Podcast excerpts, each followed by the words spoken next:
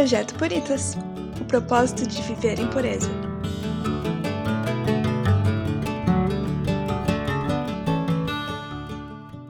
Olá! Sejam muito bem-vindas a mais um podcast do Projeto Puritas. Hoje vamos falar sobre um assunto que é tratado já faz alguns anos, de repente até décadas, mas que não pode ser descartado. Eu confesso que a gente ficou um pouco resistente ou com certo medo de tratar sobre alguns assuntos aqui no Projeto Puritas. Mas Deus tem nos incomodado a falar sobre isso, então que Ele nos capacite para tal. Como cristãos, não podemos abraçar os movimentos que vão surgindo na sociedade simplesmente porque parecem legais ou são populares ou porque nossos amigos estão aderindo. Para cada movimento que surge, precisamos de maturidade cristã para expor esse tema da modinha à luz da Bíblia. O nosso posicionamento cristão deve estar pautado na Bíblia e não no que dizem por aí. Por isso, te convido a juntar-se a mim para refletirmos sobre o feminismo e a feminilidade bíblica, ou o feminismo sobre os olhos do cristianismo. Para gravar esse podcast, eu li e escutei diversos materiais. Para não ficar muito cansativo e o tempo inteiro citando, eu vou falar no final de onde eu tirei todas as fontes. Então fica despreocupado. Dessa forma você pode estudar mais a fundo caso tenha interesse. Tem bastante material bom. Em suma, o feminismo é um movimento social e político que tem como objetivo conquistar o acesso a direitos iguais para homens e mulheres. Mas, na verdade, vai muito mais fundo do que isso. Antes de a gente nos aprofundar nesse contexto ou nesse, nessa definição, vamos entender como surgiu esse movimento. São, por assim dizer, quatro ondas ou quatro momentos históricos em que essa, essa temática aparece com mais força. A primeira onda é no final do século XVIII, onde as mulheres vão em busca de seus direitos sociais de voto, guarda das crianças, direito de compra e venda de propriedade, inclusive após estarem casadas. Alguns desses direitos elas tinham enquanto solteira e no momento que casavam perdiam o direito. A segunda onda começou no século XIX e foi aí por alguns anos. E nessa política de identidade feminina, onde as mulheres buscavam o pagamento equitativo, denunciavam também um duplo padrão de moralidade que condenava as mulheres apenas públicas, enquanto excluía os homens dos mesmos castigos em relação a crimes de natureza sexual. A terceira onda, que foi no século XX, começam a surgir os estereótipos e desconstruções de gênero e começam a lutar para ser o que quiser. E a quarta onda começou em 2011, 2012 e ainda está presente atualmente criando força, eu diria. Que é quando o feminismo se focou mais no assédio sexual e trouxe as ideias de aborto e infanticídio junto com ela. Mas a parte mais assustadora de tudo isso não são nem as ondas em si, e sim que o feminismo entrou em algumas igrejas com força total. Nessas igrejas, eles começaram a defender a posição de pastora, entre outros posicionamentos em relação à organização eclesiástica. E além disso, infelizmente também houveram deturpações bem grandes das verdades bíblicas, a ponto de até criarem uma nova Bíblia, sob o pretexto de que a Bíblia original, por assim dizer, foi escrita por homens. Portanto, é um livro machista e patriarcal e precisa ser reescrito sobre a ótica de uma mulher. E aí a gente anula a inspiração e a infabilidade bíblica. A Bíblia, a inspiração bíblica é só a Bíblia original, que tem qualquer outra versão criada por aí, não é inspirada por Deus. Porém, acontece que o feminismo secular, entre aspas, está parcialmente certo. Os homens podem de fato diminuir as realizações das mulheres e limitar a liberdade delas por razões egoístas. Alguns homens abusam sexualmente de suas esposas e de seus filhos e filhas. Muitos homens degradam as mulheres através da pornografia. O feminismo não surgiu por causa de ofensas fabricadas. Muitas ou a maioria das mulheres protagonistas do movimento feminista sofreram de diversas formas, majoritariamente por causa de homens, e encontraram ou criaram na causa feminista um escape para sua dor. Então, ao longo desse podcast, vamos ver qual é o real problema nesse ponto de vista. Mas eu já vou te adiantar que o problema não são os homens. Antes de entrarmos no cerne da questão, Vamos ver o que, a Bíblia fala sobre a feminilidade. Deus fez homens e mulheres à sua imagem, dois sexos iguais em valor e dignidade, e designa papéis diferentes a fim de realizar seus propósitos em seu reino. A Bíblia, inclusive, nos oferece diversos indicadores de igualdade entre homem e mulher, como, por exemplo, ambos foram criados pela mão de Deus, Ambos foram criados à imagem e semelhança de Deus. Ambos foram abençoados por Deus. Ambos recebem domínio sobre a terra e são recipientes da provisão de Deus. Ambos têm um relacionamento pessoal com Deus e são responsáveis diante de Deus. E ambos são herdeiros da graça da vida onde quer que os homens sejam vistos como sendo melhores que as mulheres, onde quer que as mulheres sejam tratadas como inferiores, onde quer que haja abuso ou violência, estupro, infanticídio, poligamia ou haréns, a verdade bíblica da igualdade, a imagem de Deus está sendo negada. Isaías, no capítulo 43, versos 6 e 7, diz: Não os retenho, de longe, tragam os meus filhos e dos confins da terra as minhas filhas. Todo aquele que é chamado pelo meu nome, a quem criei para minha glória, a quem formei e fiz. Isso é o próprio Deus que está falando. Então, se fomos feitos à imagem e semelhança de Deus, somos seus filhos. E o versículo citado, o versículo de Isaías 43, fala o propósito pelo qual fomos formados, para a glória de Deus. Tanto mulher quanto homem foram feitos para glorificar a Deus, tanto individualmente quanto juntos. Nosso propósito na vida é colocar Deus em exposição, é refletir a sua glória da maneira que nós mulheres fomos especialmente criadas a fazer, da mesma forma os homens. Um estudo mais profundo nos primeiros capítulos de Gênesis, onde é narrada a criação e a relação homem-mulher, podemos observar vários elementos que estão no âmago do que significa ser mulher, como suavidade, criação de relacionamentos profundos, espírito responsivo, acolhedor, criação de um lugar que gera e nutre vidas, ser ajudadora. Então, a tendência da mulher para coisas românticas ou a criação de relacionamentos é um retrato da necessidade que cada pessoa tem de se conectar com o Senhor. Mas, infelizmente, a maioria das mulheres não entende que somente Cristo pode satisfazer totalmente os anseios mais profundos de seu coração. Se você tem buscado satisfazer seus anseios e desejos nas coisas mundanas, te convido a voltar-se totalmente a Deus. Só Ele pode preencher o vazio que você sente. Isaías 55:3 diz: Deem-me ouvidos e venham a mim, ouçam-me para que a sua alma viva. Isso é um convite que Deus faz a você. Jesus também fez um convite à mulher samaritana de beber da água da vida. E esse convite também é oferecido a você. Somente Jesus, somente Deus pode satisfazer a sua sede e dessa forma você vai se sentir plena. Mas voltando ao livro de Gênesis, também são nesses capítulos onde encontramos aquele versículo que parece pisar no calo de muitas mulheres. Há mais versículos, sim, Infelizmente, não tem como passar por todos nesse podcast. Então, eu te encorajo a fazer a leitura de um livro em especial, que é Mulher, Sua Verdadeira Feminilidade, Design Divino, escrito por Mary Cassian e Nancy Leigh DeMath.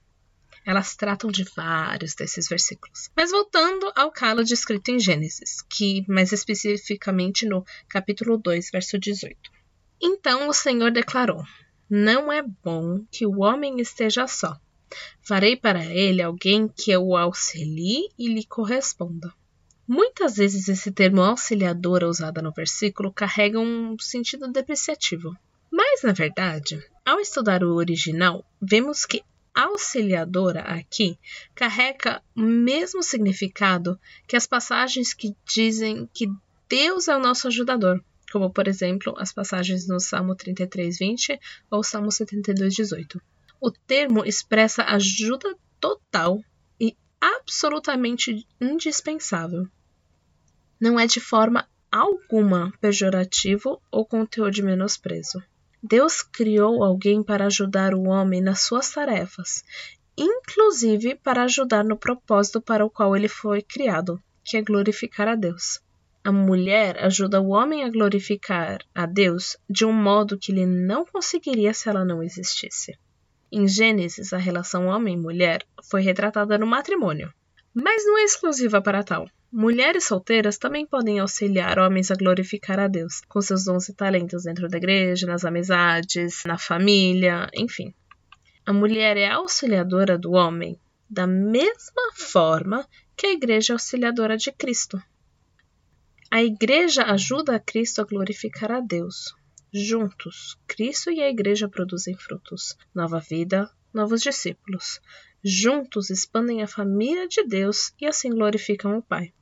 Esse foi o propósito de Deus ao criar o primeiro homem e a primeira mulher, e, por consequência, o propósito de criar a humanidade como um todo. Tudo isso descrito sobre a relação homem-mulher, que eu falei até agora, foi no mundo pré-queda, onde tudo funcionava perfeitamente, onde não havia abusos, não havia depreciações, não havia distratos. Mas aí entra em cena a serpente. Ao falar com Eva, Satanás não fala que Deus estava mentindo. Ele distorce as palavras de Deus de tal forma que elas pareçam verdadeiras e agradem a Eva também. Em outras palavras, Satanás disse: é a opinião de Deus. Você tem direito à própria opinião. Você decide o que é certo e o que é errado. Satanás decidiu arruinar a imagem de Deus, que deveria ser refletida pelo homem e pela mulher. Note que a estratégia de Satanás não mudou. Ele ainda tenta nos vender a ideia de que tudo será melhor se tomarmos as rédeas da nossa vida e fizermos as coisas do nosso jeito. Ele tenta nos convencer a deixar Deus de lado e nos concentrar em nossos direitos, nossa força, nosso potencial. O desejo dele é que tenhamos espírito independente, caracterizado pelo é do meu jeito, que façamos o jogo do empurra-empurra jogando a culpa em um e outro, mas nunca em nós mesmas. Que enxerguemos os homens como inimigos. Ou então que sejamos carentes e enxerguemos os homens como deuses, esperando que eles preencham o vazio relacional de nosso coração. Ouvir conselhos ou conceitos que discordam da verdade divina é a primeira escorregadela rumo ao pecado e à escravidão.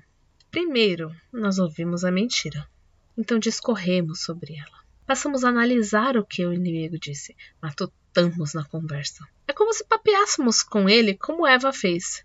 E olha que mulher é boa nisso.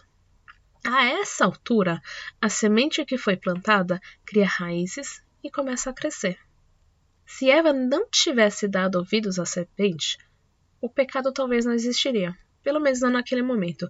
Quem sabe o que teria acontecido? Mas não é nesse mundo que vivemos. O pecado existe e esse é o nosso inimigo. Isso é o que precisa ser combatido. Não são os homens, não é o feminismo, é o pecado pura e simplesmente. O pecado é a razão porque os homens têm oprimido as mulheres e as mulheres têm usurpado os homens. O pecado é a razão pela qual mulheres ainda sofrem nas mãos de homens. O pecado é a razão para a inveja, o sentimento faccioso, a confusão de toda espécie de coisas ruins que caracterizam a falsa sabedoria. O pecado é a razão porque precisamos de um Salvador. Muitas vezes damos ouvidos ao que o mundo ensina sobre o sexo feminismo e como a mulher deve se vestir, pensar, agir, sem jamais nos perguntarmos qual é a mensagem transmitida aqui. Tudo isso é mesmo verdadeiro? Estou sendo levada por um raciocínio contrário à verdade divina? O movimento identificou algumas questões importantes e propôs algumas mudanças válidas sim. Mas é possível ele ser entrelaçado com a fé cristã? De jeito nenhum. Isso porque introduz uma distorção sutil, ou nem tão sutil, a maneira de abordar gênero sexual e o relacionamento entre homem e mulher. Ele contém verdades, mas também apresenta algumas mentiras vigorosas e destrutivas, e assim atinge a imagem de Deus e o retrato terreno importante que ele quis usar para narrar a história da redenção. Além disso, o feminismo não tem lugar no cristianismo pelo simples fato de que no cristianismo pleno teremos o equilíbrio perfeito entre homem e mulher, teremos o respeito mútuo, a liberdade do indivíduo e a moralidade. Em sua base, a filosofia feminista se opõe ao evangelho. Ok, então nós já sabemos como surgiu o movimento feminista. Sabemos qual foi o objetivo de Deus ao criar homem e mulher.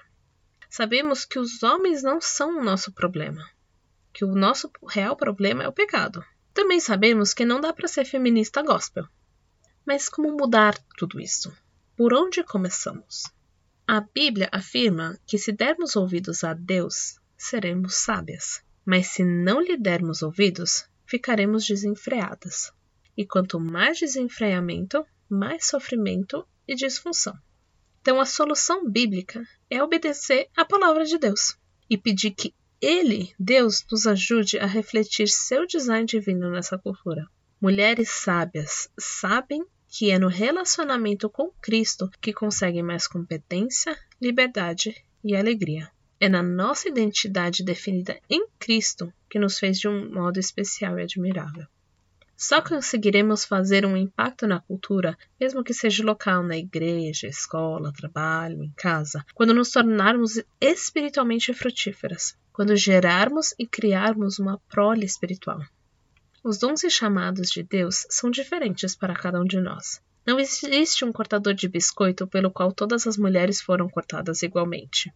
Nem todas as mulheres recebem o dom de casamento, assim como nem todas recebem o dom da maternidade. O fato é que todas as mulheres são chamadas para serem espiritualmente frutíferas.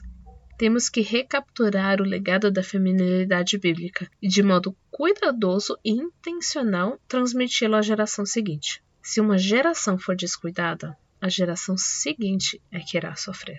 Abandonar o design perfeito de Deus para as mulheres provocará efeitos devastadores no lar, na igreja e na cultura. É hora de as mulheres que creem na Bíblia reivindicarem seu território. Nós conhecemos o Criador, nós temos o seu manual, a Bíblia. Se não exibirmos o design divino que ele criou para as mulheres, ninguém o fará. A sociedade com certeza não o fará. Se o fizermos, nossa atitude será um testemunho marcante para o mundo carente que nos observa. Te garanto que viver de acordo com os princípios bíblicos hoje em dia requer que as mulheres sejam ousadas o suficiente para permanecer firmes contra filosofias e fortalezas que buscam destruir a palavra de Deus e sua autoridade. Mas se nós não o fizermos, quem fará? Se nós não o fizermos, são as gerações seguintes que sofrerão. Logo, também precisamos serem mulheres fortes. John Piper certa vez disse: Eu amo mulheres fortes. Penso que elas são testemunhos magníficos para Cristo.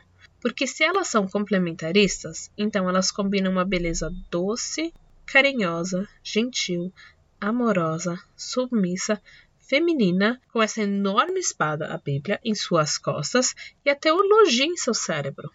A solução, então, é sermos mulheres fortes, ousadas, frutíferas e sábias, que se baseiam e obedecem à palavra de Deus e somente à palavra de Deus. Eu sei que há muita polêmica e discussão sobre esse assunto, mas que sempre possamos ser humildes ao tratar desse assunto e principalmente amar todas as mulheres, independente de qual opinião elas carregam. Somente o amor de Deus pode libertar as pessoas do pecado. Jesus já nos ensinou. O meu mandamento é este: Amem-se uns aos outros como eu os amei. Que amor esse que Jesus demonstrou pra gente, não?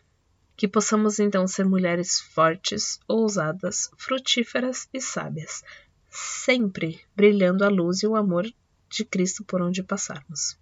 Eu realmente espero que esse podcast possa ter te ajudado de alguma forma. Que Deus as abençoe e use a cada dia.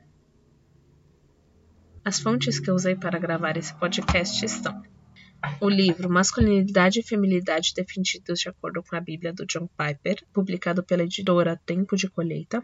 Mulher, Sua Verdadeira Feminilidade Design Divina, de Mary A. Cassin e Nancy Leigh DeMoss, da editora Shed.